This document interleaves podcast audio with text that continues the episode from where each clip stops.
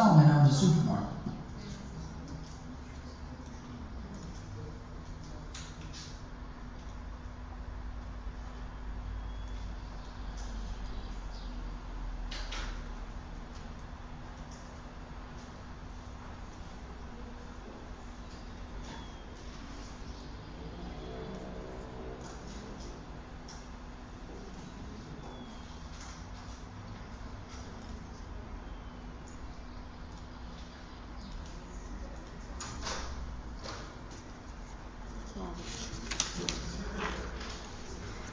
Einen schönen guten Abend. Ich begrüße Sie zur zehnten Vorlesung dieser Sommersemesterveranstaltung und möchte heute dort fortsetzen, wo ich das letzte Mal stehen geblieben bin. Das heißt, äh, zumindest skizzieren diese andere Sicht auf den Film, den ich das letzte und das vorletzte Mal hier begonnen habe anzuspielen, auf Thomas Finterbergs Dear Wendy die andere Ansicht, in der es geht um eine, einen nicht phallischen Anteil an Geschlechtlichkeit, an sexuellen Bezügen, die sich im Film wie in einem Vergleich darstellen. Ich werde es aber relativ kurz halten, weil ich eine ganze Menge anderer Punkte dann vorhabe. Denn diese Betrachtung führt mich dann dazu, über die Genese unserer geschlechtlichen Selbstauffassung äh, weiter nachzudenken. Wie kommen wir dazu, dass wir eine Überzeugung haben, männlich, weiblich, beides, gar nichts oder etwas ganz anderes zu sein? Und dem Ansatz dieser Vorlesung entsprechend werde ich dabei wieder auch andere, nämlich nicht nur lacanianische psychoanalytische Grundauffassungen einbeziehen. Ich habe Ihnen das letzte Mal die Bedeutungen des Phallus mit dem entsprechenden Text von Lacan hier vorgestellt. Die Trias Bedürfnis, Anspruch und Begehren. Über die sind Sie auch ein wenig im Bilde. Äh, Lacans Vorschlag den leeren Signifikanten des Phallus, also den symbolischen Phallus, ins Zentrum zu rücken und zum Angelpunkt jeglicher Geschlechtlichkeit zu machen, rückt andere Momente der Genese des Geschlechts in den Hintergrund beziehungsweise aus dem Blick. Und aus dem Blick ist hier was ganz Wörtliches. Der Körper, der Körper der Frau, der Innenraum des Körpers, das sind Faktoren, die in einer sprachlich konstituierten Fassung von Geschlechtlichkeit keine wesentliche Bedeutung haben. All diese Faktoren haben aber zu tun mit einer psychischen Bewegung, oder sie haben zu tun, nicht aber, mit einer psychischen Bewegung, die in einer Ordnung der Differenz und das ist die Sprachauffassung von Lacan, dass die Differenz sehr im Vordergrund steht, die in solcher einer Ordnung der Differenz kaum Berücksichtigung finden kann, nämlich diese psychische Bewegung ist die der Identifizierung. Ich werde Ihnen also heute als zweites etwas über die Identifizierung sagen, und zwar über Freuds und Lacans Auffassung der Identifizierung, worin sich dann schon auch deutlich darstellt, warum Identifizierung für Lacan, so wie er Identifizierung fasst, für eine Einbeziehung des Körpers nicht herangezogen werden kann. Ich hatte Ihnen das letzte Mal den entsprechenden Text schon genannt. Das ist ein französischer Text von Michael Bonan. Wer Interesse an dem Text hätte, er ist aber leider nur Französisch verfügbar, der soll sich bei mir melden. Ich kann Ihnen das gerne einscannen. Mit dem Gedanken über die Rolle der Identifizierung werden wir schließlich zu einer Gemeinsamkeit zwischen Melanie Klein und Lacan geführt oder Gemeinsamkeit ist übertrieben, es geht eher um eine Art Berührung, die auch rasch wieder in eine Trennung mündet, nämlich zur Frage der Negativität. Die Negativität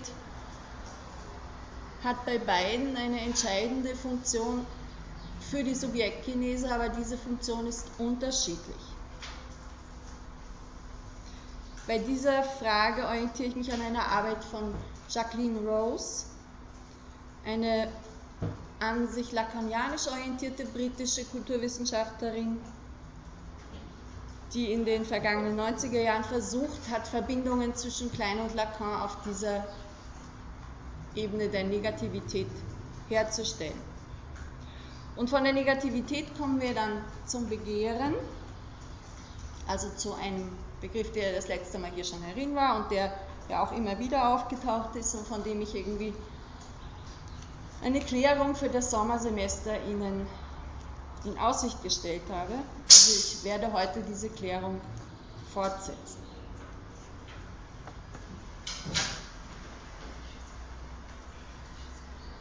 Ich hatte Ihnen jetzt mehrere kurze Ausschnitte von diesem Film Dear Wendy gezeigt, um Ihnen eine parabelmäßig, kann man sagen, parabelmäßig eine phallozentrische Sichtweise auf diesen Film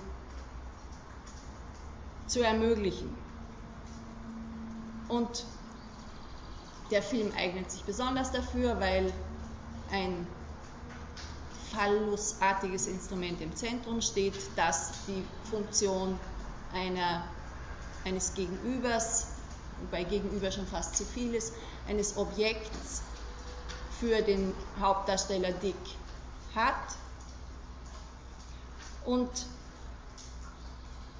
der Vorschlag, mein Vorschlag ist, dass man sich den Film eben nicht nur aus dieser phallozentrischen Perspektive anschauen kann, sondern auch aus einer, die den Raum in den Vordergrund rückt. Den Raum, den es zu bewohnen, zu erleben, zu verteidigen gilt. Und man kann den Raum als eine Metapher für ein weibliches Prinzip lesen. Da auch wieder ein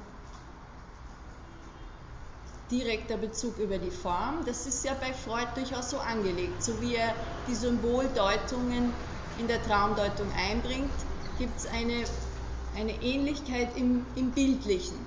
Die langen Gegenstände, die Stöcke, die dem Phallus zugeordnet werden und die Hohlräume, die einem weiblichen Prinzip zugeordnet werden.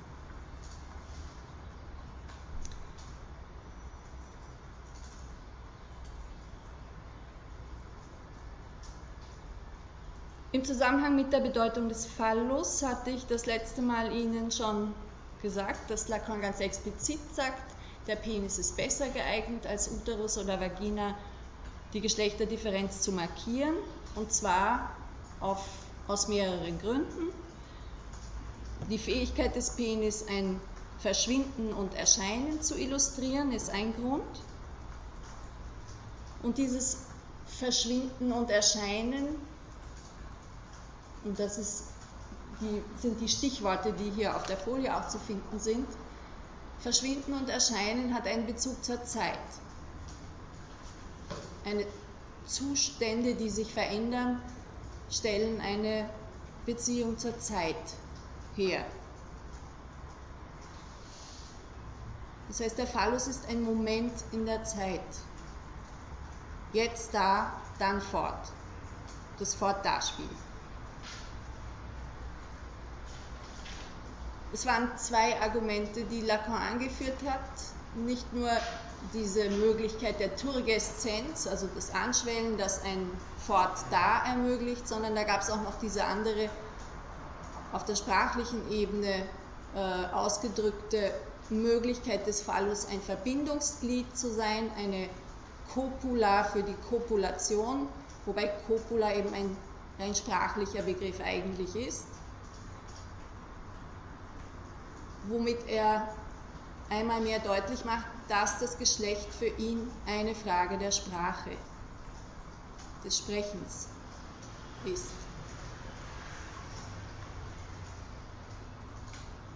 Ich zeige Ihnen jetzt ganz kurz, aber wirklich nur andeutungsweise, damit Sie sehen, wie das gemeint war, äh, eine also der Film ist eben nicht nur für diese phallozentristische Sichtweise geeignet, sondern auch für die andere, dass man den Raum in den Vordergrund rückt, weil ganz viele verschiedene Räume eigentlich eine ziemlich große Rolle spielen in dem Film. Und ich zeige Ihnen jetzt aus dem Vorspann einen, äh, so den Kamerablick, der mit einem leeren Raum. I was stubborn as a child. Na, das ist eigentlich jetzt schon die nächste also ganz im Vorspann ist so, dass der, der, die Kamera einmal über den leeren Platz hinweg ähm, gerichtet wird. Das ist jetzt dann die, die, die nächste Geschichte. Äh, Dick beschreibt, dass er als Jugendlicher genötigt wurde, in diese Minen, in die Bergwerksminen hinunterzufahren und dass er das absolut nicht wollte.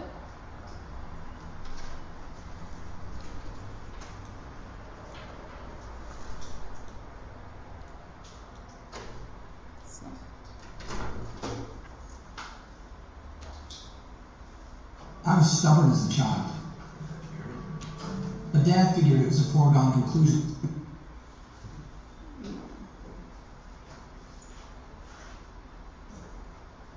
You go to work down in the mine. I think a week went by with the same ritual. Down in the mine. das wird irgendwie schlechter. Probier noch within hot tempered as usual.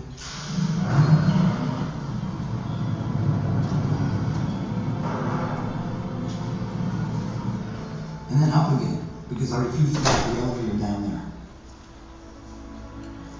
And up to Clarabelle, who'd be waiting every day to take me home.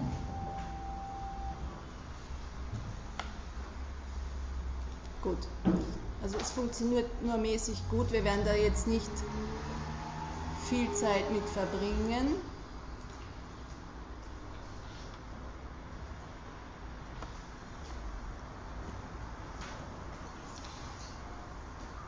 Ähm,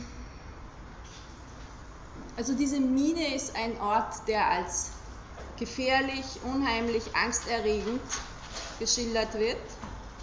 Der dritte Ort nach dem Platz und der Mine ist dann das Geschäft von Susans Mutter, in dem Dick diese Pistole erwirbt.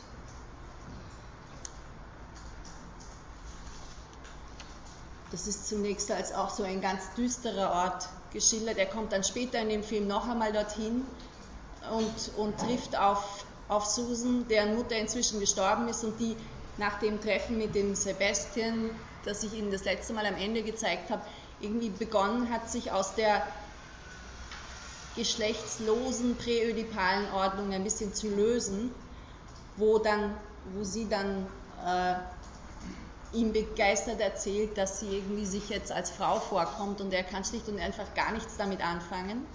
Das wird auch in demselben Raum geschildert, aber der Raum kriegt ganz andere Dimensionen. Der Gemischtwarenhandel, der ganz am Anfang, den ich Ihnen ganz am Anfang gezeigt habe, von dem Salomon, der äh, ziemliche Ängste hatte, der Gemischtwarenhändler, auch das ist ein, ein Ort, in dem sich das Ganze abspielt. Dann schafft sich diese Gruppe mit dem Tempel einen, äh, in einer alten Industrieanlage einen Treffpunkt, den nur sie kennen. Daraus habe ich Ihnen diese eine Szene vorgezeigt, wo der Dick zielt auf eine Zielscheibe und davon ausgeht, dass die Pistole von selber treffen muss. Das heißt, das ist ein Ort, über den die Protagonisten selber verfügen, vor allen Dingen dessen Grenzen sie auch nach außen hin verteidigen, wohin sie sich zurückziehen. Und dann ist aber in dem Film, wird in dem Film auch deutlich, dass Räume nicht nur so ein, den Charakter eines Refugiums haben, haben, sondern dass Räume auch Gefängnisse werden können. Und das wird anhand des Kindermädchens Clara Bell, die jetzt da zum Schluss ihn abgeholt hat, als er noch ein Kind war, gezeigt, die äh, dann in hohem Alter, auf, aufgrund einer Demenz wahrscheinlich, eine, eine Agoraphobie entwickelt. Heißt, sie kann nicht mehr auf offene, weite Plätze hinaus, ohne wahnsinnige Angst zu kriegen.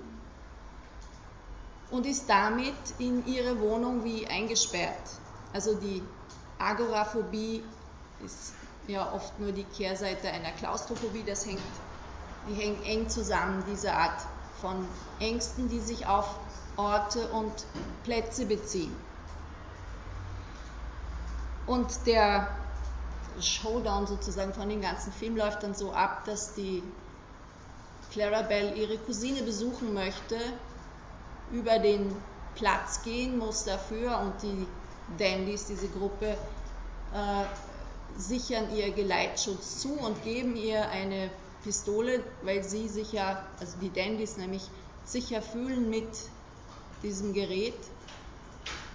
Nur was nicht ankommt bei dem Kindermädchen ist, dass diese Pistolen nicht zum Schießen zu verwenden sind und dementsprechend setzt sie das dann in der Angst, die sie befällt, auf dem offenen Raum ein und das ist dann das Ende des Films. Das heißt, äh, Dear Wendy gestattet einen bisschen schrägen Film, äh, bisschen schrägen Blick auf einzelne Momente der Entwicklung von Geschlechterordnungen.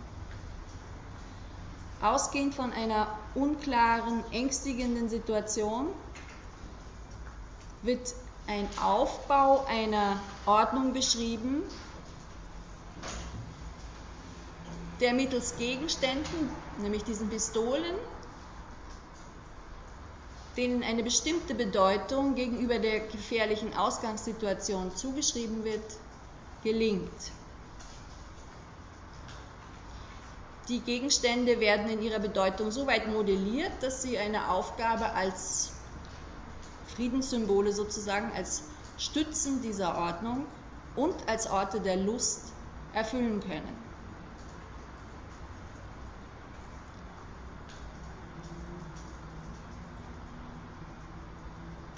Alle Unterschiede, alle Differenzen in dieser Ordnung werden nur im Verhältnis zu dem einen Symbol dargestellt, zu dieser Pistole. Und gleichzeitig macht der Film aber auch aufmerksam auf die Verkürzung, die mit einer Reduktion auf ein einziges Symbol einhergeht. Es schaut nämlich so aus, als ob die phallische Symbolik in der Lage wäre, diese zweite Ebene, die Ebene des Raums, aus dem, also zu überdecken, aus dem Blick zu rücken.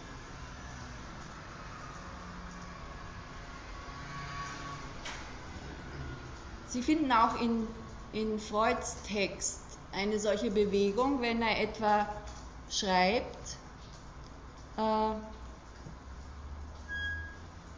der Stelle des verloren gegangenen Penis des Weibes fände sich nichts.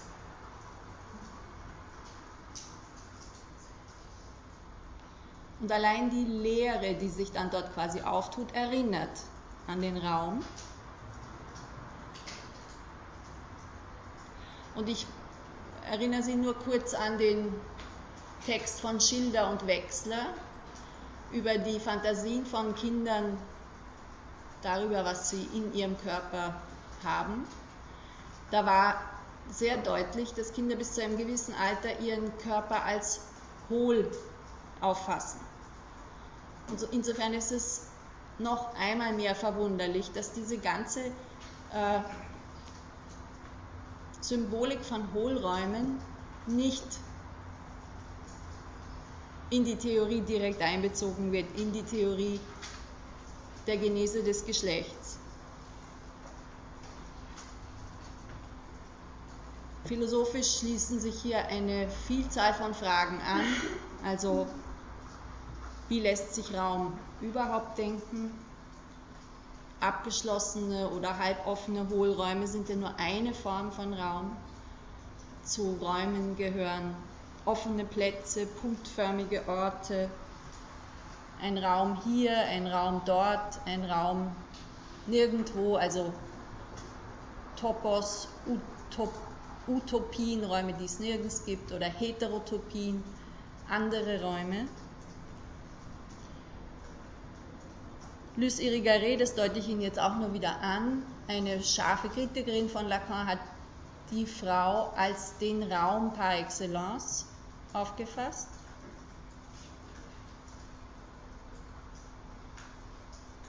Und was immer wieder mit dem Raum assoziiert wird, ist Angst. Und zwar insbesondere, wenn es sich um durch den Blick nicht unter Kontrolle zu bringende Räume handelt. Und vor diesem Hintergrund könnte man das Beharren auf dem Phallus auch als eine Art von Angstbewältigung verstehen, weil es sich beim Phallus um eine Struktur handelt, sofern sie mit dem Penis verbunden wird, die eben im Sichtbaren angesiedelt ist.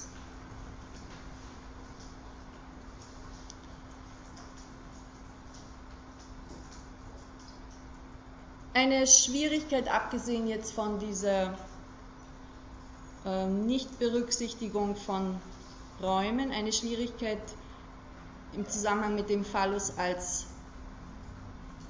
Symbol der Geschlechterdifferenz besteht auch darin, dass Lacan eine, und nicht nur Lacan, nur bei Lacan kommt es so explizit äh, heraus,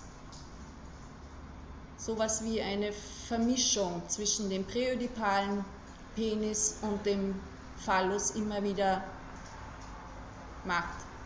Also es wird zwar einerseits behauptet, dass der Phallus ein reiner Signifikant wäre, und trotzdem kann er diese Rolle nur spielen, insofern er eine Verbindung zu einem körperlichen, zu einem Körperteil hat, der präödipal eine Rolle gespielt hat. Das heißt, der Phallus tritt in zweierlei Weise auf. Als Objekt, Ursache klein a des Begehrens. Das wäre der Phallus, insofern er dem präödipalen Szenario entstammt wo er noch eng mit dem Penis verbunden ist, und als leerer Signifikant ohne eine direkte Verbindung zum Organ. Und dieser Mischung, diesen beiden, wird quasi die Last der Einführung eines Mangels, um die es für Lacan bei der Geschlechterdifferenz zentral geht, aufgelastet. Als leerer Signifikant hat der Phallus dann ein geschlechtsneutrales Symbolisierungsprimat. Und nicht nur das, er wird ja dann auch,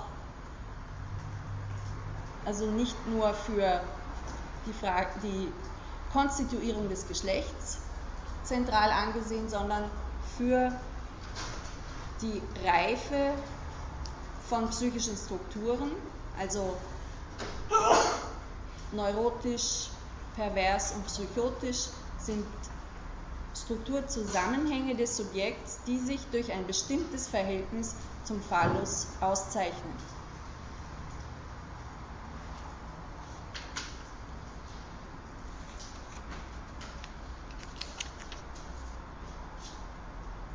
Ähnlich wie Freud gewährt auch Lacan vereinzelt Einblick in Fantasien, die sich mit dem Geschlecht der Frau verbinden.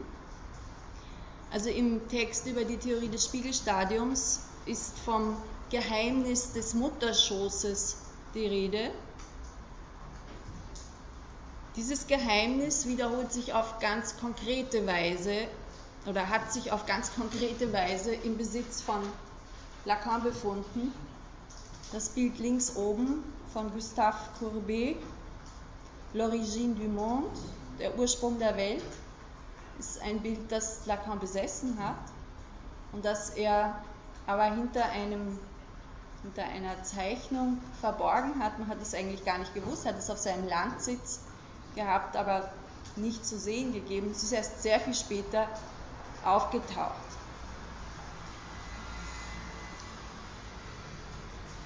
Robert Heim weist darauf hin, dass sich der Ort des Geheimnisses in Lacans späteren Formulierungen des Spiegelstadiums unter der Hand verschiebt, statt den Ambivalenzen des mütterlichen Körpers weiter zu folgen, spricht er dann eben in wenigen Jahren, wenige Jahre später vom Enigma des Signifikanten, vom Rätsel des Signifikanten. Und damit verschwindet die Frage nach der Frau und ihrem Körper. Es sei denn, die Frau fungiert als Phallus-Äquivalent. Im 17. Seminar nennt Lacan nicht die Frau, sondern die Mutter ein Krokodil, ein großes Krokodil, in dessen Maul sie sind, sagt er da. Wobei das ein ähm, gar nicht so seltenes Stereotyp ist für Mütter oder Frauen, was Sie etwa an der Kinderbuchproduktion sehen können. Es gibt gar nicht wenig Kinderbücher, in denen Krokodile weibliche Rollen spielen. Also das Mutterkrokodil ist ebenso wie eine den Mutterleib verkörpernde Schachtel ein kulturelles Stereotyp mit entsprechendem Wiedererkennungswert. Und wir sind mehr oder minder schmunzelnd geneigt, Aspekte eigener Erfahrung mit solchen Klischees zu verbinden. Doch gleichzeitig ist es so, dass das auch ein bisschen sonderbar ist, dass auf der Seite der weiblichen Symbole offensichtlich ganz andere Regeln herrschen als auf der Seite männlicher Symbole. Und das wäre eine, ein äh, weiterer Kritikpunkt, dass nämlich der Phallus sich quasi von allen konventionellen Bedeutungen befreien kann. Das ist ein leerer Signifikant. Das wird immer wieder hervorgehoben. Und diese Art von Befreiung, so es denn eine ist, ist auf der Seite von einer Gebärmutter, einer Vagina etwa nicht denkbar.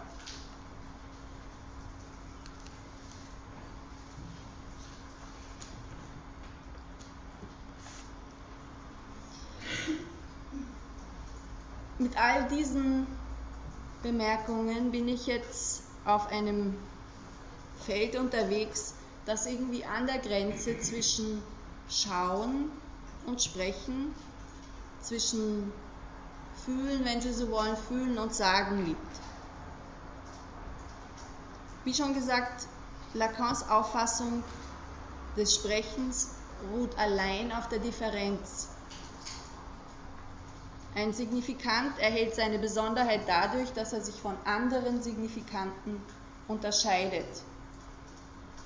Nicht dadurch, dass er ein und dasselbe bedeutet. Die Differenz ist entscheidend, nicht die Identität. Und auch die Auffassungen zum Geschlecht sind von dieser Voraussetzung bestimmt.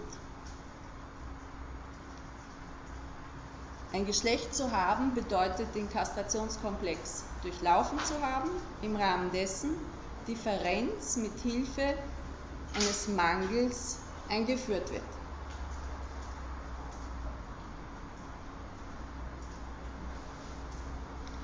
Wenn man sich jetzt die andere Seite dazu anschaut, sind wir, wie ich schon gesagt habe, im Bereich der Identifizierung. Und eigentlich sollte man glauben, dass Identifizierung ja, das ist ja ein, ein ähm, alltäglicher Begriff beinahe, dass das psychoanalytisch sehr klar wäre, was wir uns unter Identifizierung vorstellen sollen.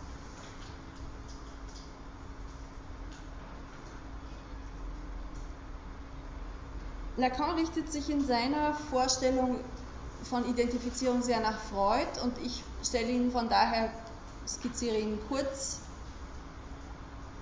die Hauptposition von Freud zur Identifizierung vor.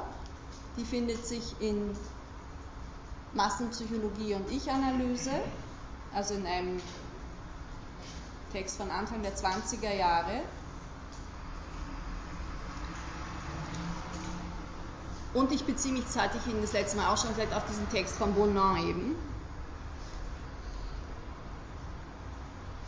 Freud unterscheidet eine erste Form der Identifizierung, in der sich ein Ich nach dem Vorbild eines anderen gestaltet. Allerdings äh, jetzt nicht gestalten im, im ähm, Erwachsenensinn, sondern es eine, handelt sich um eine ganz frühe Form der Identifizierung und ganz früh bedeutet die Aufnahme des anderen, die Aufnahme dieses Vorbilds, die Inkorporation des Objekts als eine erste Form der Identifizierung. Wobei es da kein, es gibt an dieser Stelle noch kein Verhältnis zum Objekt, keine Vorstellung darüber, dass das ein anderer ist. Es bezieht sich auch gar nicht auf das ganze Objekt, sondern in dieser frühen Zeit, wie wir das über Melanie Klein immer wieder gehört haben, geht es ja um die Inkorporation von Körperteilen, im Speziellen um die Brust der Mutter.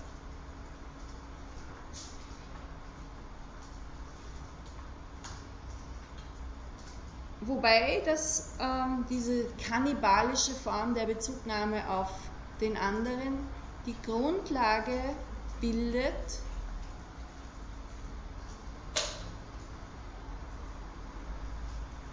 für die Ausbildung des Ich-Ideals. Also für, die, für eine Vorform des Über-Ichs. Und Freud schwankt, ob das, diese Identifizierung eine ist, die sich mit dem Vater der persönlichen Vorzeit eigentlich verbinden lässt, also mit, einem, mit einer historischen Vaterfigur. Nicht so sehr mit einer individuellen, sondern mit einer historischen oder ob es um eine Identifizierung mit den Eltern für das Kind geht. Also das ist die erste Form, wie Freud Identifizierung fasst. Bei der zweiten Form gibt es ein, eine Vorstellung vom Objekt, eine Besetzung des Objekts, eine triebhafte Besetzung. Freud nennt sie eine Identifizierung mit Hilfe eines einzigen Zugs und meint damit, dass äh, etwas, was mit dem Objekt verbunden war, wie zum Beispiel ein Husten, eine Mutter, die Tuberkulose krank war, äh, die quälend gehustet hat, dass dieser einzige Zug dazu dient, sich zu identifizieren, so dass das Kind diesen Husten übernimmt und über das, über das gemeinsame Symptom in dem Fall, über diesen gemeinsamen Zug sich verbindet mit der Mutter, um deren Verlust es geht. Also es ist eine Identifizierung mit einer Person, die nicht oder mit einem Objekt, das nicht in der Weise zur Verfügung steht, wie sich das der Anspruch des Kindes eigentlich vorstellt.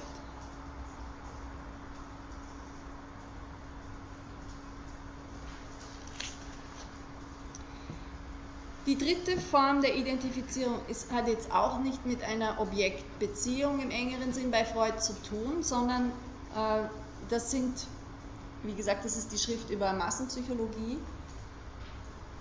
Das sind Identifizierungen, wie sie, äh, Freud nennt das Beispiel eines Pensionats, also eines Internats, in dem eine Schülerin einen hysterischen Anfall bekommt und daraufhin sich dieser hysterische Anfall fortpflanzt unter verschiedene andere. Da kommt es zu einer Identifizierung nur auf Basis dieses Symptoms. Und mit Hilfe solcher Symptome bilden sich Gruppenordnungen, Gruppenstrukturen dann aus. Das ist das, was Freud an der Stelle darstellen will.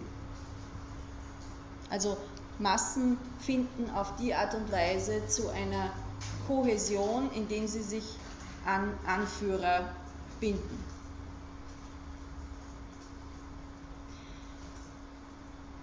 Insgesamt fehlt bei Freud eine kohärente Theorie der Identifizierung.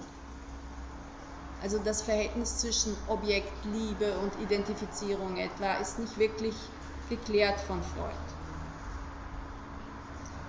Und es ist ein Anspruch von Lacan, da eine kohärente Theorie der Identifizierung zu formulieren. Und er macht es ähm, stärker als Freud an der Entwicklung orientiert. Ganz ähnlich wie bei Freud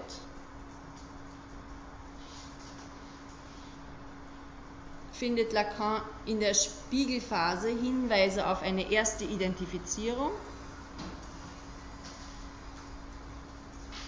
die sich jetzt nicht auf ein äußeres Objekt bezieht, sondern im Fall vom Spiegelstadium, das haben wir hier länger gesehen, ist es ein, eine Täuschungsgeschichte, wo das Kind den eigenen Körper im Spiegel für einen anderen hält.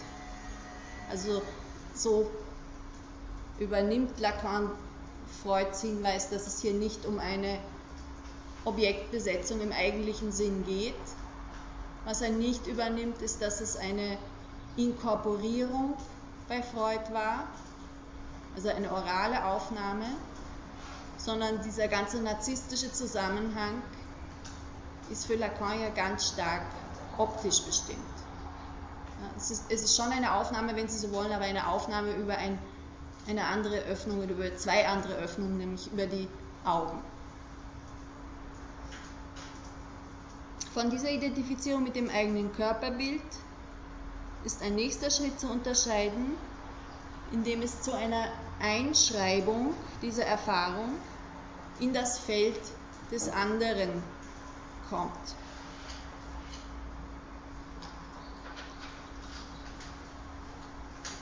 Also die Einschreibung der Spiegelerfahrung in das Feld des anderen und das geschieht Lacan zufolge mit Hilfe des Blicks vom anderen, den er in späteren Fassungen des Spiegelstadiums immer dazu äh, nennt.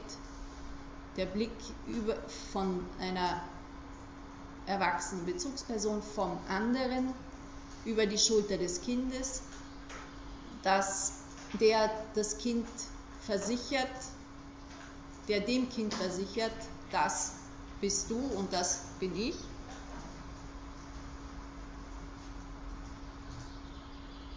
Und dieser Blick jetzt, den bezeichnet Lacan als ein Insignium, als ein Zeichen des Objekts. Und das ist so ein, eine Zwischenfigur, weil eine Objektbeziehung im vollen Sinn lacanianisch ist ja eine, die im Symbolischen angekommen ist. Und wir haben es aber hier noch mit sehr vielen imaginären Momenten zu tun.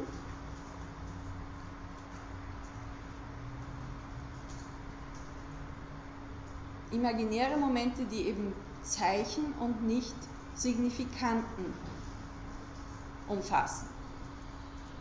Unterschied zwischen Zeichen und Signifikant, wenn Sie sich ans erste Semester erinnern, der Signifikant ist ein Teil von Zeichen.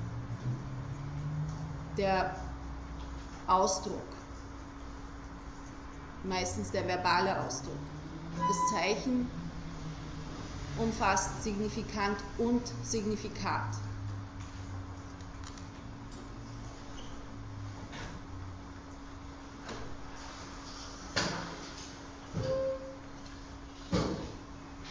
Die dritte Form der Identifizierung bezieht sich jetzt eben dann nicht mehr auf das Zeichen, sondern auf den Signifikanten.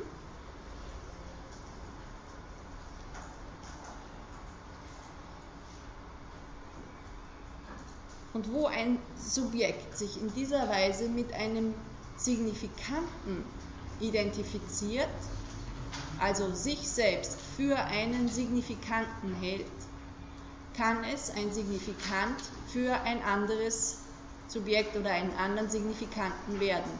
Also Teil einer symbolischen Ordnung, einer Sprachordnung werden.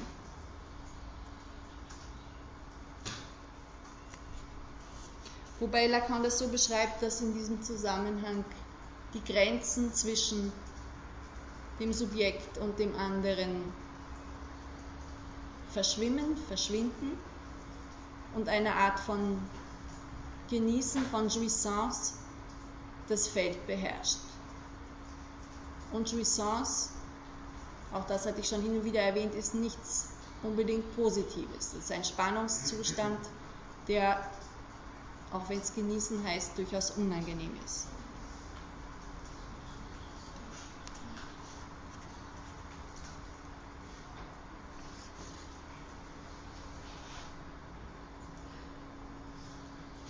Dieser Übergang vom Insignium zum Signifikanten hat auch mit der Schrift zu tun. Und ich darf Ihnen ankündigen, dass das nächste Mal Kollege Weinberger eine Einführung in einen kulturwissenschaftlich relevanten Zusammenhang der Psychoanalyse hier für Sie bringen wird, wo das, nehme ich an, dann auch eine Rolle spielen wird. Ähm,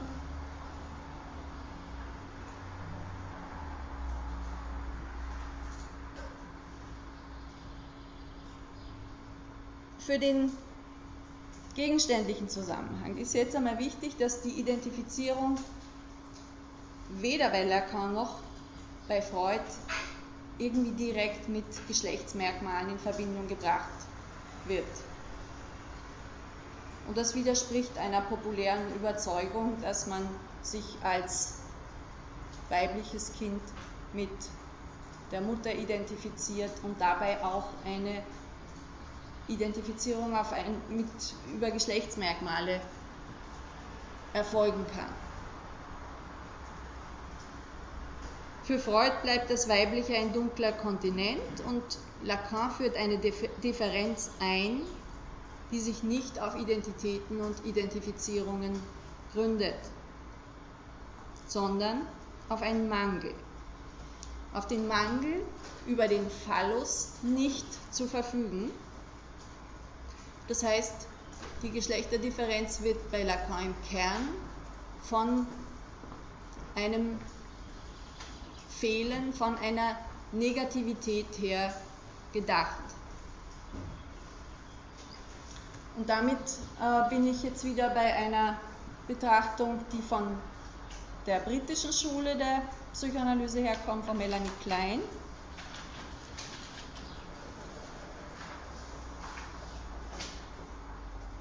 Und da gibt es einen ähm, sehr instruktiven Text, den stelle ich Ihnen auch ins Wiki, der ist auf Englisch von, von Jacqueline Rose, von der schon erwähnten britischen Kulturwissenschaftlerin, die sich angesehen hat, was Negativität, Negativität bei Melanie Klein bedeutet. Sie ist völlig zentral für Klein. Das Motto von, von Rose Text äh, stammt von Paula Heimann, von einer anderen äh, prominenten Objektbeziehungstheoretikerin und lautet folgendermaßen, die psychoanalytische Theorie hat die beiden Triebarten, wobei das im Englischen dann immer mit Instincts übersetzt ist und das Problem hatte ich Ihnen mehrfach auch äh, beschrieben. Die analytische Theorie hat die beiden Triebarten sehr unterschiedlich behandelt. Die Libido als Erstgeborene, als erstes Kind, den destruktiven Trieb als Nachzügler, als Stiefkind. Die Libido wurde vom ersten Moment an anerkannt. Die andere Triebart erschien in unterschiedlichsten Verkleidungen hatte einige Namen, bevor sie ihre eigentliche Identität überhaupt zeigen konnte. Rose sagt jetzt, man könnte Melanie Klein als eine Art hohe Priesterin der psychischen Negativität bezeichnen. Und damit hat sie nicht nur die psychoanalytischen Institutionen in Großbritannien, sondern auch die Kinder, die sie vorwiegend behandelt hat, einigermaßen in Bedrängnis gebracht.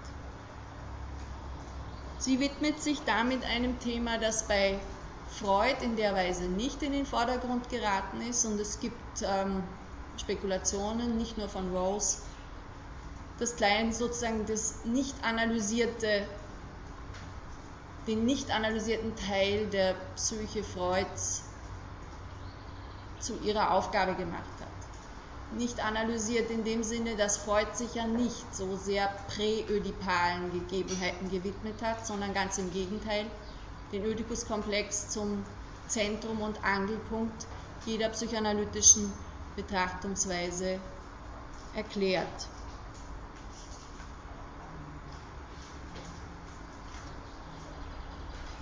Also man hat Klein alles Mögliche vorgeworfen, dass sie Körper, Seele und Reden zerlegt, dass das Ich, von dem sie spricht, zu kohärent ist, dass sie zu sehr auf Kontrolle setzt, dass ihr Fantasiebegriff, den wir hier im Zusammenhang mit Susan Isaacs Text näher angeschaut haben, dass der zu unklar wäre, dass ihr Triebkonzept reduktionistisch ist, dass sie für eine Zwangsheterosexualität plädiert, ein Vorwurf, der nach wie vor äh, eine Beschäftigung der feministischen Theorie mit Melanie Klein sehr beeinträchtigt. Aber als, äh, als es zu den großen Auseinandersetzungen in der britischen Schule in den 40er Jahren kam, stand das Thema der Negativität, für die sie so sehr eingetreten ist, ganz im Zentrum.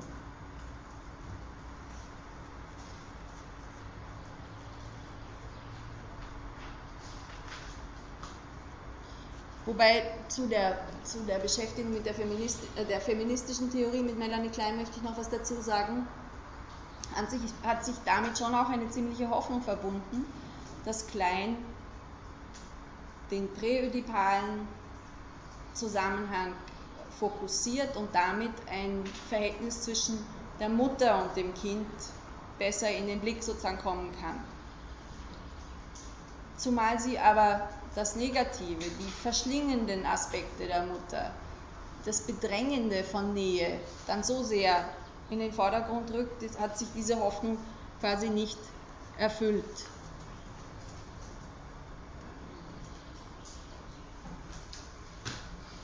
Jacqueline Rose geht zurück zu diesen hier schon ein, zweimal erwähnten Controversial Discussions 1943-44. Das waren im Wesentlichen Uneinigkeiten zwischen zwei Gruppen und eine dritte hat sich dazwischen noch gebildet, nämlich zwischen den Melanie Kleinianerinnen, den Anna Freudianerinnen und den sogenannten Independents, also eine Gruppe, die sich weder der einen noch der anderen Seite zuschlagen wollte. Das ist ein institutioneller Konflikt gewesen. Anna Freud als äh, quasi legitime Erbin von ihres Vaters, die später als Melanie Klein nach London gekommen ist und dort auf eine deutlich veränderte Theorie trifft.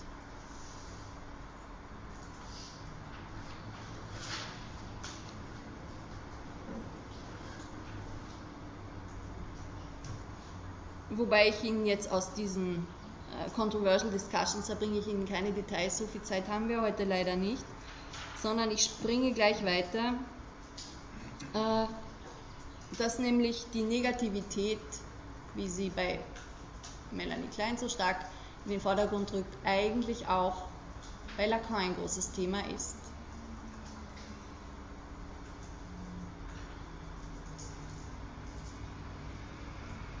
Wobei das lacanianische Subjekt diese negativen Momente nicht als instinkthafte Momente wie die Todestriebe, die Melanie Klein im Inneren des Unbewussten am Werk sieht, wirksam werden, sondern Lacan verortet die Negativität im Subjekt selbst, also in einer späteren Formation eigentlich. Das gespaltene Subjekt, der Preis, der für den Eintritt ins Symbolische zu bezahlen ist, der markiert und überdeckt wird von der Objektursache des Begehrens, die jene Stelle des ersten Verlusts verdecken soll. Das alles sind Spuren der Negativität, die Klein versucht präödipal, also im noch nicht ausgesprochenen, nicht aussprechbaren zu verorten.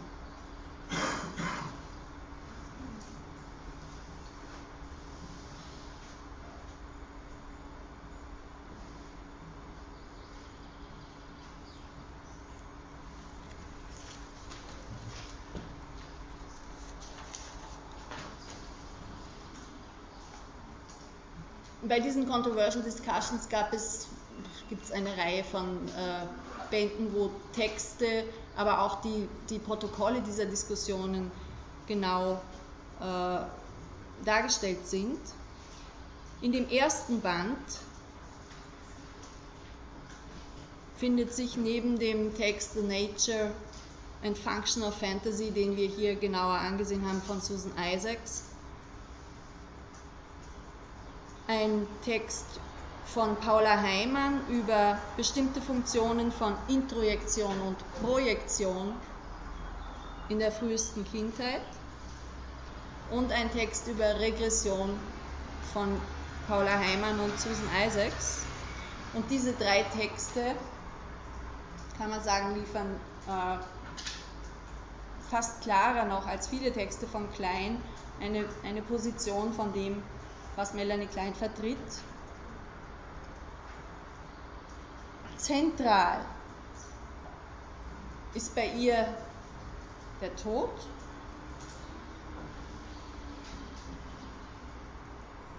Der Tod, so schreibt Heimann, ist das Einzige, was die Psyche nicht herausschleudern kann.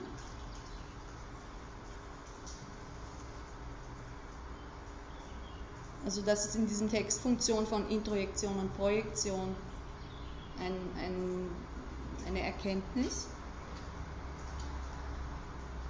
Tod impliziert für Melanie Klein eine Bedeutung. Das ist eine sehr kontroverse Sache, Tod und Bedeutung da sofort so nah zusammenzubringen.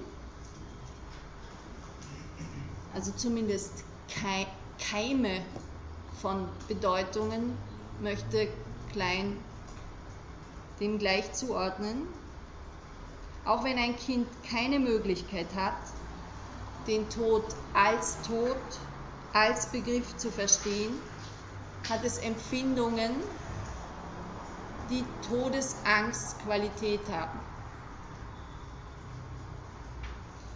Und diese Empfindungen, und Sie sind jetzt erinnert, nehme ich an, an den Text von Susan Isaacs, die Empfindungen sind ja, gehen ja ganz bruchlos quasi über in den Fantasiebegriff, den Klein vertritt, in verbale Produktionen, in Begrifflichkeiten. Also da gibt es keinen, keinen Einschnitt zwischen dem, was man spürt und dem, was man im Laufe der Zeit auszudrücken lernt.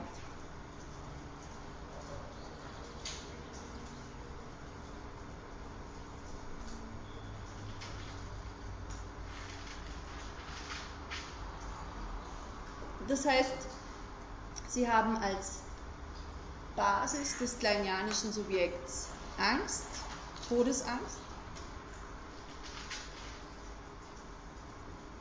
noch bevor es überhaupt irgendeine Art von Subjekt gibt.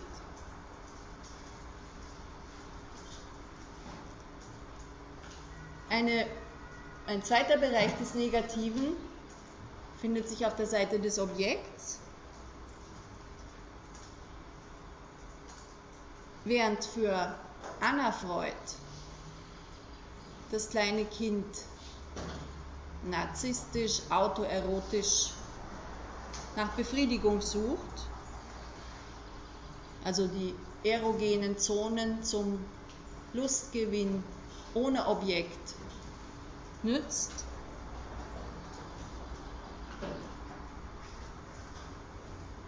denkt klein das Objekt von vornherein mit. Aber jetzt auch nicht so, dass eine Objektbeziehung als volle Objektbeziehung gegeben ist von Anfang an, sondern dass sie in Fragmenten, Teilen, auf Fragmente, auf Introjekte hin besteht. Also das Kind hat noch bevor es ein Subjekt ist, noch bevor es eine voll ausgebildete Objektbeziehung hat, ein Verhältnis zum Partialobjekt der Brust und nimmt die Brust als ein Introjekt, als etwas, was es in sich aufnimmt, in sich hinein.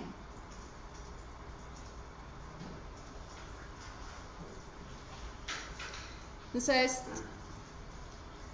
Sie haben auf der einen Seite das fehlende Subjekt und auf der anderen Seite das fehlende Objekt und eine gesamtnegative Situation, aus der heraus sich Entwicklung ergibt. Wobei das kleine Kind hin und her schwankt zwischen Suchen, Finden, Halten, Besitzen, Befriedigung und andererseits Verlieren, Fehlen, Vermissen, Furcht, Elend.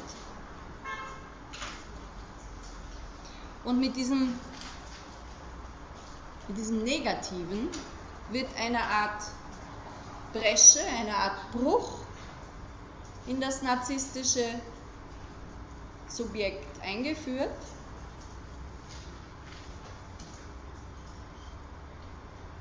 Das Kind hat jetzt eine Machtbewegung, um sich von diesem Negativen zu befreien, dieses Negative doch in irgendeiner Weise hinaus zu projizieren und projiziert es auf ein böses Objekt. Wobei böses Objekt bei klein heißt abwesendes Objekt. Kleine Kinder können den Unterschied zwischen abwesend und böse in dem Ausmaß nicht machen.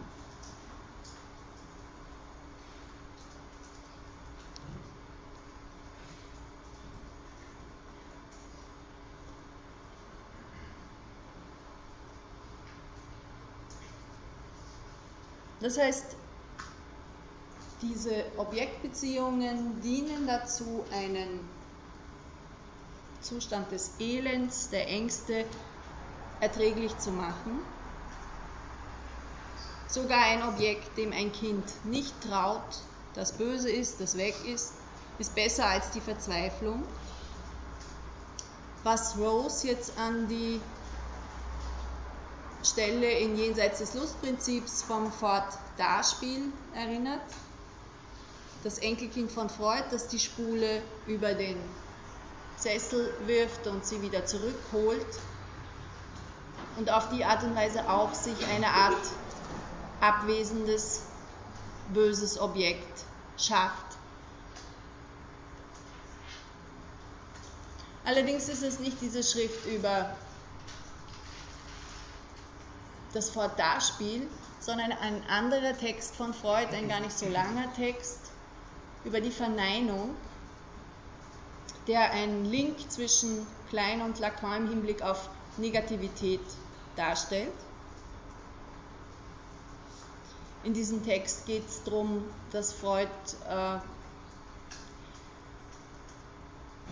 verstehen möchte, was passiert, wenn Patienten erzählen, einen Traum erzählen und dann äh, kommt die, die Frage, wer diese Person gewesen sein könnte und der Patient sagt, die Mutter war es sicher nicht. Dann sagt Freud, kann man relativ sicher sein, dass es die Mutter war. Weil sich unter, diesem, unter dieser Verneinung äh, etwas im Bewusstsein Geltung verschaffen kann, was sonst nicht zum Vorschein kommen kann. Also es geht in dem Text um die Bedeutung der Verneinung in Sätzen von Patienten und Patientinnen.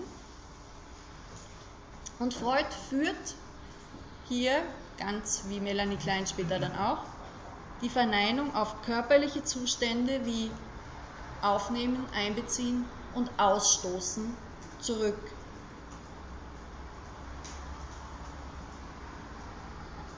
Eine zentrale Stelle, die nicht sehr lang ist, habe ich Ihnen da zitiert. Ich äh, lese sie jetzt vor. Das Urteilen ist die zweckmäßige Fortentwicklung der ursprünglich nach dem Lustprinzip erfolgten Einbeziehung ins Ich oder Ausstoßung aus dem Ich. Seine Polarität scheint der Gegensätzlichkeit der beiden von uns angenommenen Triebgruppen zu entsprechen. Die Bejahung als Ersatz der Vereinigung gehört dem Eros an, die Verneinung Nachfolge der Ausstoßung, dem Destruktionstrieb.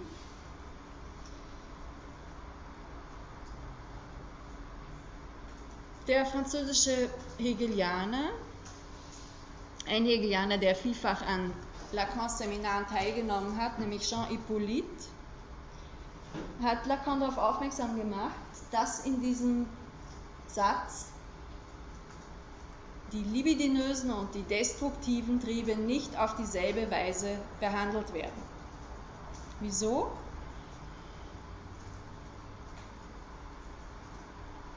Während die Bejahung ein Ersatz der Vereinigung ist, ist die Verneinung eine Nachfolge kommt zeitlich später.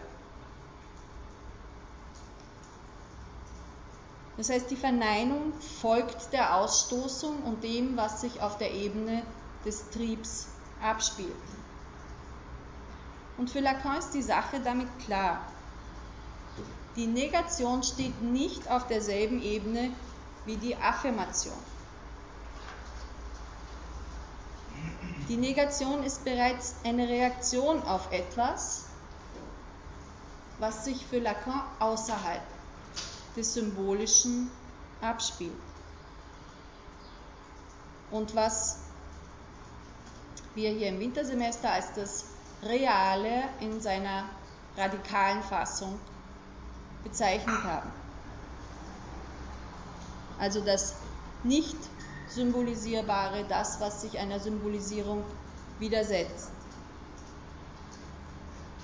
Das heißt, Lacan trennt die Negation vom Todestrieb Zusammenhang.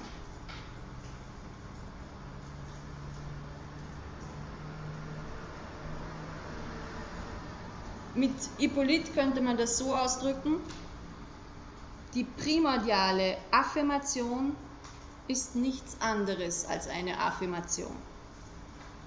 Aber etwas abzulehnen ist etwas anderes als eine Zerstörung. Das heißt, wir finden bei Lacan wie aufgedröselt mehrere Momente, die bei Melanie Klein wie in einer Package zusammen daherkommen. Bei Lacan wird die Negation dann Teil eines dialektischen Prozesses, im Rahmen dessen sich der Kampf zwischen Herr, Herrn und Knecht entfaltet. Und das Subjekt, das aus diesem Kampf um eine Position hervorgeht, nimmt dann so richtig Gestalt an, erst im Symbolischen. Und im Symbolischen kann es sich halten nur aufgrund einer Bewegung des Begehrens.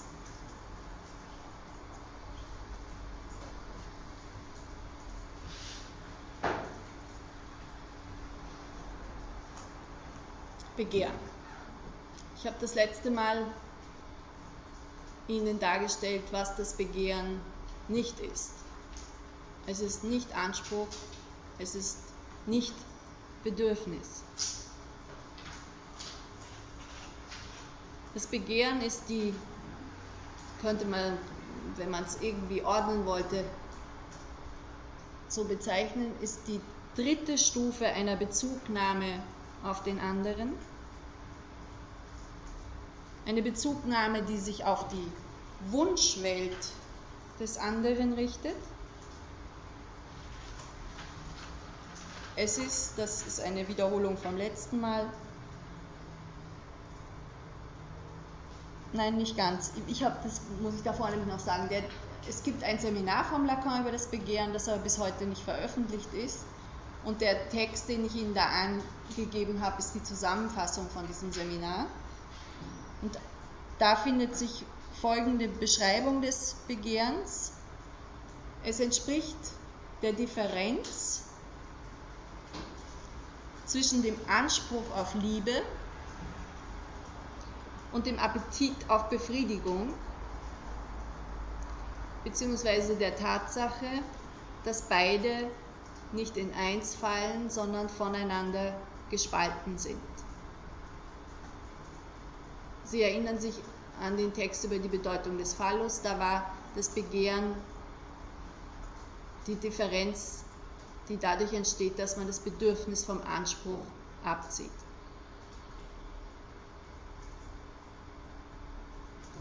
Wobei Begehren des anderen auch heißt, dass der Mensch als ein anderer begehrt das ist ein Zitat, worin die wahre Tragweite der menschlichen Leidenschaft liegt.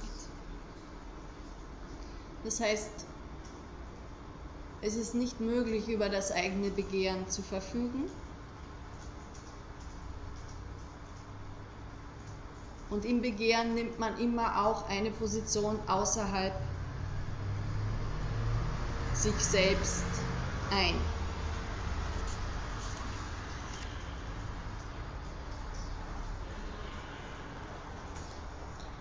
in diesem eben zitierten Text äh, stellt Lacan auf eine andere Weise als in diesem äh, Phallus-Text dar, was er sich unter Begehren vorstellt. Das ist der sogenannte Graph des Begehrens mit pH.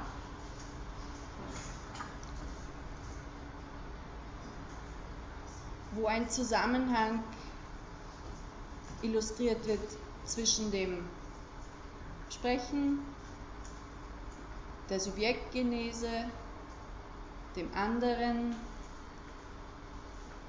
dem Ich-Ideal. Also sehr viele ähm, Bestandteile, die für Lacans Subjektvorstellung eine Rolle spielen. Er beginnt dabei mit zwei Linien. Das nennt er die grundlegende Zelle des Graphen.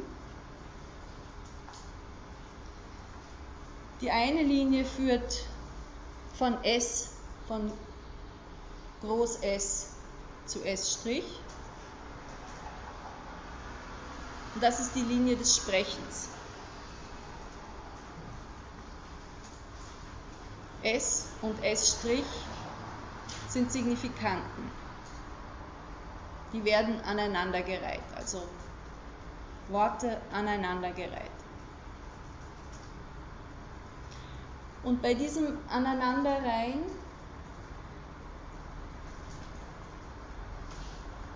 funktionieren sie wie eine Angel, sagt Lacan. Und fischen gleichsam. Fischen das Subjekt.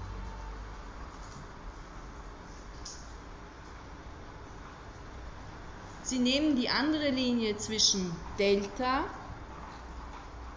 und dem durchgestrichenen S wie einen Fisch auf die Angel. Das durchgestrichene S, das Sie da links unten sehen, steht für ein Subjekt, ein gespaltenes Subjekt.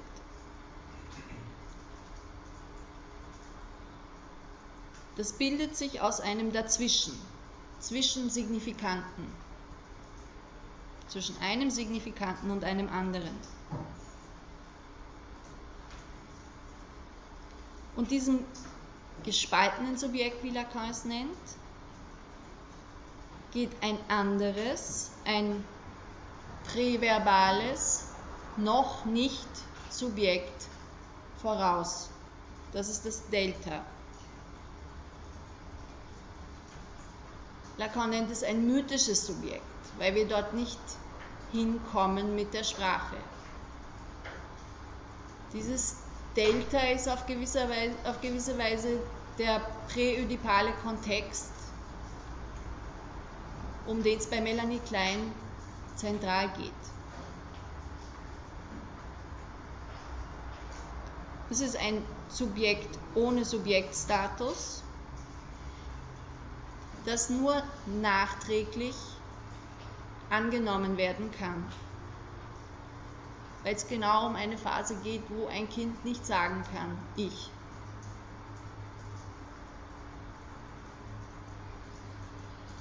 Methodisch ist das ähm, schon vertretbar. Schließlich, also zumindest vom lakonianischen Kontext her, auf der Couch liegen in der Regel erwachsene Subjekte, die nur nachträglich über dieses mythische Subjekt sprechen können. Und von der Kinderanalyse spricht ja auch Klein viel mehr und nicht so sehr Lacan.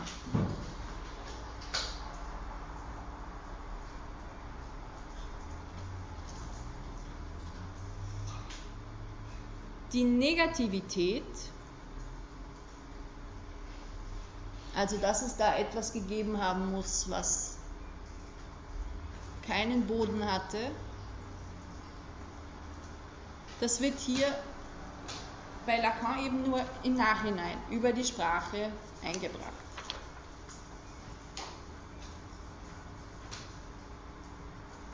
Das heißt, diese grundlegende Zelle des Graphen besagt, indem zu ihm gesprochen wird, gesprochen worden ist, hat sich ein Subjekt herausgebildet.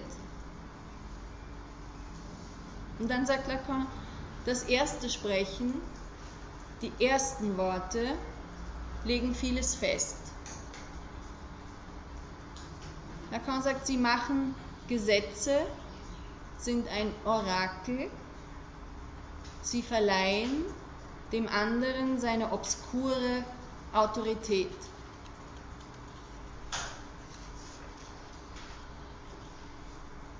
Auf diesen Satz werde ich heute oder spätestens das übernächste Mal wieder zurückkommen. Der Graph des Begehrens setzt sich aus vier Stufen zusammen. Also es ist nicht so, dass man bei, diesem, bei dieser ersten Zeichnung stehen bleiben kann.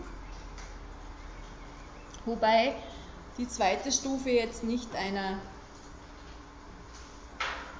zeitlichen Abfolge entspricht, sondern es geht, das ist nur zum Verständnis so in, in vier Graphen gefasst.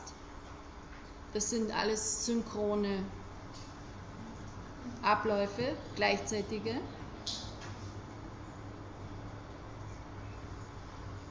Die Signifikanten werden nicht nur aneinander gereiht, sondern gleichzeitig werden den Signifikanten Signifikate, sprachliche Bedeutungen zugeordnet und nicht nur den Signifikanten, sondern dem anderen. Dem anderen wird eine Bedeutung zugeschrieben. Solche Zuschreibungen sind Identifizierungen.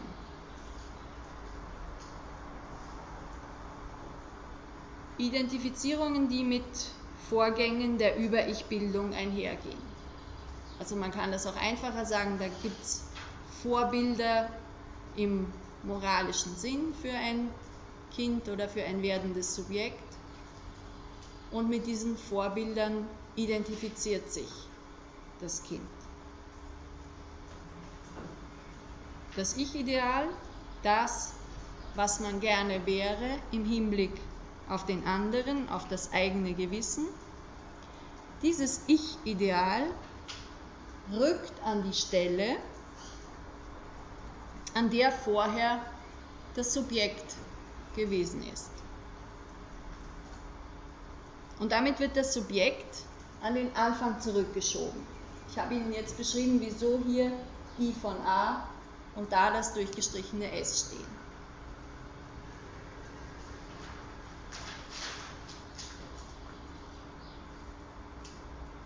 Das Subjekt wird so an den Anfang zurückgeschoben, als wäre es schon immer dort gewesen.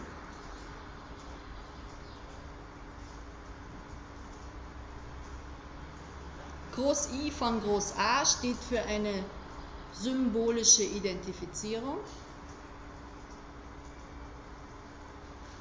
wobei das meint eine Identifizierung mit dem Symbol und im Zusammenhang mit den drei Formen der Identifizierung, die ich Ihnen von Lacan heute geschildert habe, geht es dabei also um die dritte Form.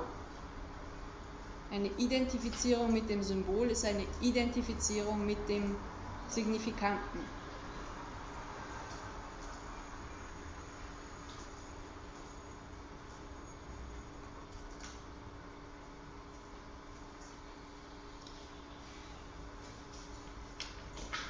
Und das bedeutet, dass das Kind zwar einerseits so sein möchte, wie eine erste Bezugsperson oder wie ein erster Träger von diesem Signifikanten und es aber gleichzeitig auch nicht möchte.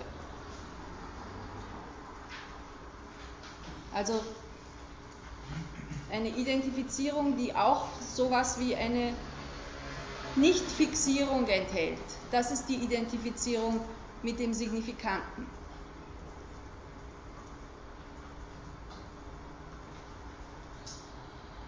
Lacan betont hier die materielle Gestalt der Signifikantenkette.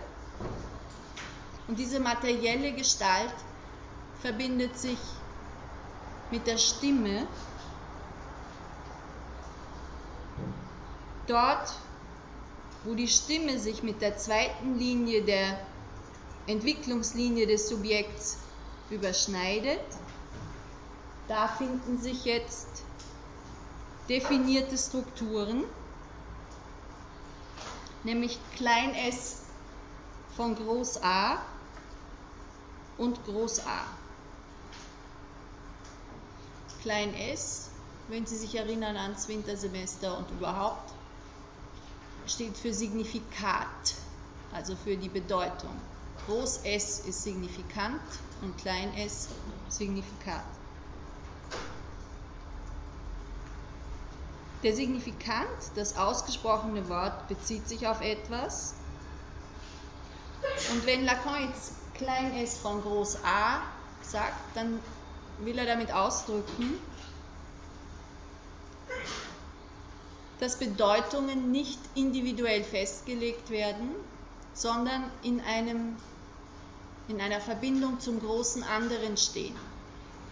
Also dass es Sprache als Sprache gibt, noch bevor wir sprechen gelernt haben und dass die Sprache auch Bedeutungen enthält, die wir übernehmen. Sonst könnte sie nicht als Verständigungsmittel dienen. Und diese Bedeutungen werden vom anderen A vorgegeben. Der andere A, der sich da rechts findet und den Lacan in diesem Text als Hort der Signifikanten bezeichnet.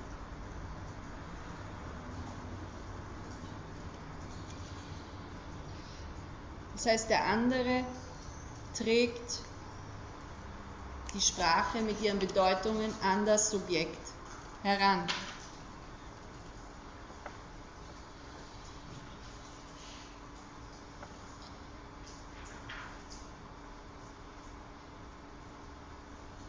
Die Tatsache, dass das Subjekt mit dem Sprechen des anderen konfrontiert ist, führt zu dem, was Lacan eine erste Entfremdung, Alienation nennt. Eine solche Entfremdung ist verbunden mit Unsicherheit und Angst.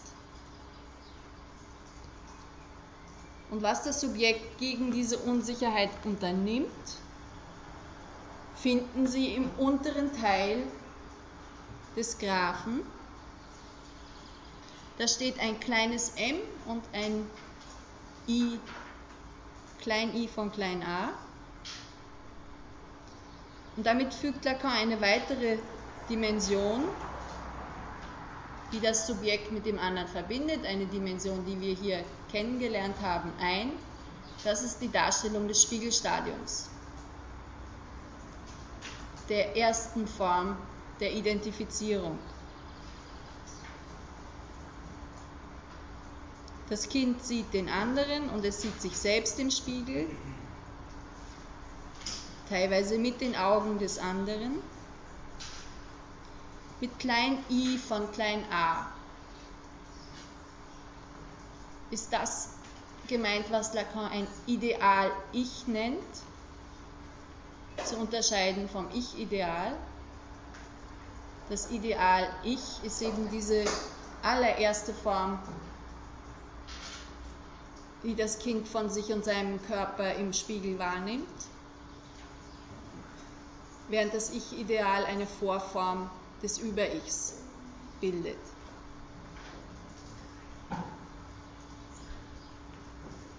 Das kleine m steht für das, was Lacan Ich moi nennt. Und es ist eine Auffassung des Subjekts von sich selbst, in der es nicht gespalten ist, noch nicht gespalten sozusagen und eine Art geschlossene Formation bildet. Und bevor Sie die Möglichkeit haben zu fragen, habe ich Ihnen hier noch eine Figur von Künstlern mitgebracht, Jake und Dinas Chapman, zwei britische Künstler, die eine Reihe von solchen Figuren gestaltet haben, in denen das Zusammenhängen und ineinander übergehen thematisiert ist.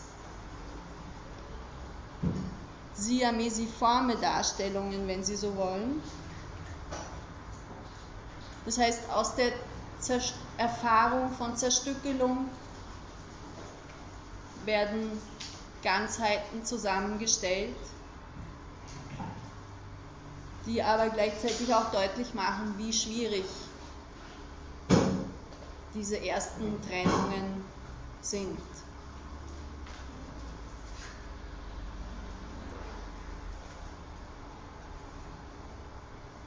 An diesem Punkt bleibe ich heute stehen.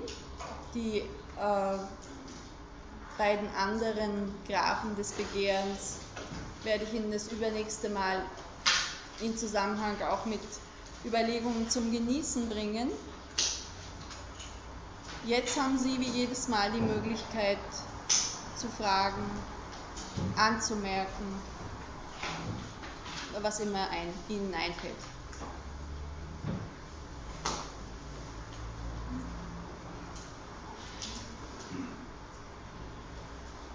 Bitte. Ich habe das nicht ganz verstanden, wieso Endprojekte mit keinem Objekt in Verbindung stehen. Wieso Introjekte kein ganzes Objekt sind, weil es sich zu diesem Zeitpunkt noch nicht um äh,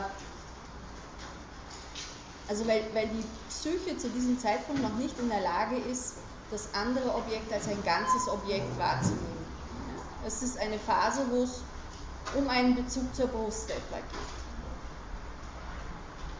Also das ist eine, ähm, eine Annahme, die sich eigentlich aus Analysen ergibt, in denen sich zeigt, dass es auch Vorstellungen gibt, die Vorstellungen vom anderen, die nur Teile vom anderen umfassen. Es gibt sehr wohl Introizierungsvorgänge, die mit dem ganzen Objekt verbunden sind im Zusammenhang mit Trauer und Melancholie. Aber das sind spätere Entwicklungen.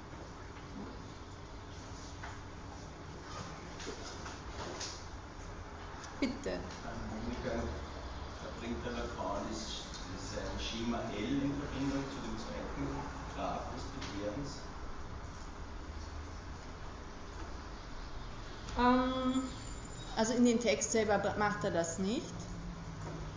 Ich überlege jetzt gerade, ah, Sie, Sie ziehen quasi eine Linie so, so, so, als ob sich, aber das ist ja im Schema L, ist ja hier oben ein kleines a.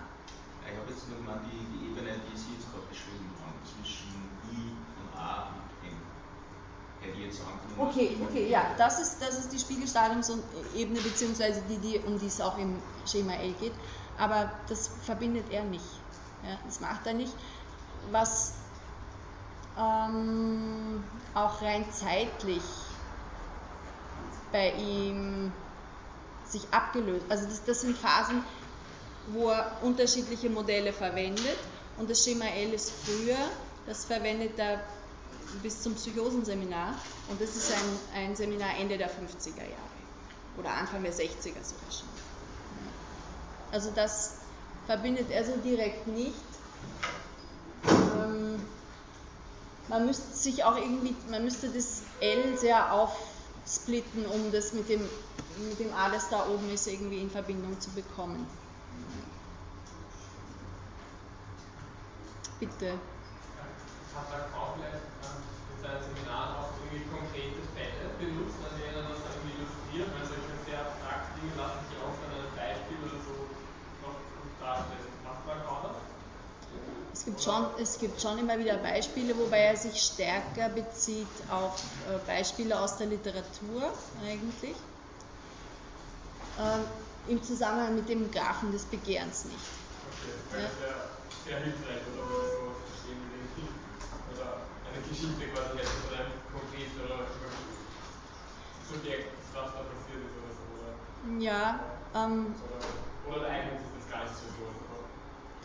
Das würde ich jetzt nicht sagen. Äh, wenn zur selben, ein bisschen früher als dieses Seminar hat es ähm, in Bonn-Wall so eine Zusammenkunft gegeben, wo Lacan auch dabei war, wo es um das Unbewusste ging und wo ähm, Laplanche und Leclerc die Überlegungen von Lacan auch an einem ganz konkreten Fall so wie exemplifiziert haben. Also sich, sich wirklich versucht haben zu überlegen, was bedeutet das jetzt für, die, für den Umgang mit einzelnen Sprachausdrücken.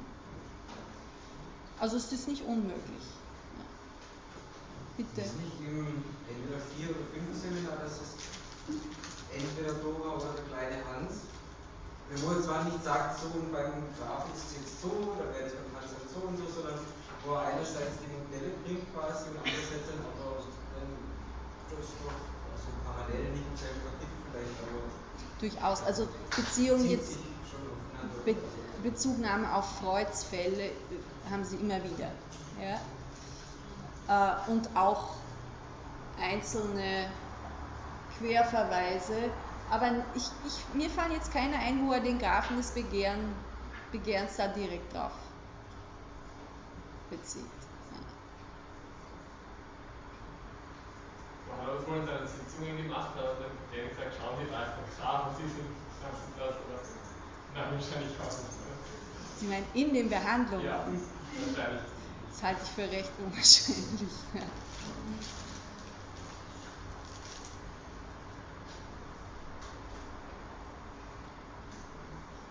Bitte. Kann es das Räumliche, das Weibliche überhaupt geben, ohne dass etwas den Raum generiert, das ein Phallus heißt? Ein Raum kann nur entstehen, wenn etwas im Raum ist. Das heißt, das, was ist, bestimmt den Raum. Ohne dieses, dieses Vor, Vorhergehende gibt es gar keinen Raum.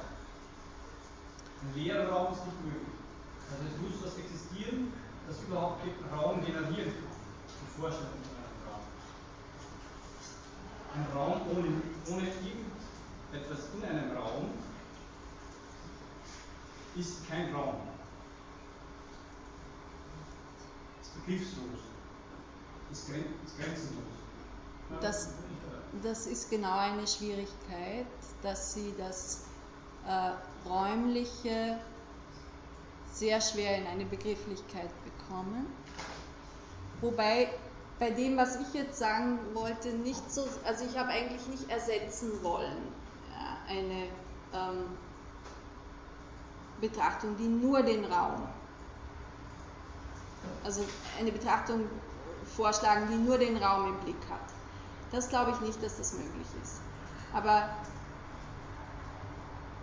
der Raum als Bedingung schon auch, damit sich sowas wie Phallisches entfalten kann. Oder ist der Fall Bedingung für den Raum? Das ist die Frage. Ähm, das ist die Frage, was ist die Frage, ob Henne oder Ei. Möglich wäre. Die Frage ist aber auch, ob ein Phallus ohne Raum möglich wäre. Und da setze ich ja an, dass ich sage, ohne etwas gibt es keinen Raum.